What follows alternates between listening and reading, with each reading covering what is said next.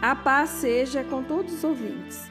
Essa é uma mensagem da Igreja do Evangelho Quadrangular do Emboabas, palavra de amor e de esperança. Ao passar por momentos difíceis, você já questionou a bondade e a fidelidade de Deus? Os discípulos de Jesus foram surpreendidos pela tempestade no mar, de acordo com João capítulo 6. Enquanto os discípulos lutavam contra as ondas na escuridão, Jesus inesperadamente veio até eles, andando sobre as águas revoltas. Jesus os acalmou com sua presença, dizendo: Sou eu, não tenham medo. Diante de suas dificuldades, Jesus diz: Sou eu, não tenha medo. Jesus é fiel e verdadeiro. Você irá sentir o poder da serena presença de Deus. Siga em frente. Em Cristo Jesus, você é vencedor.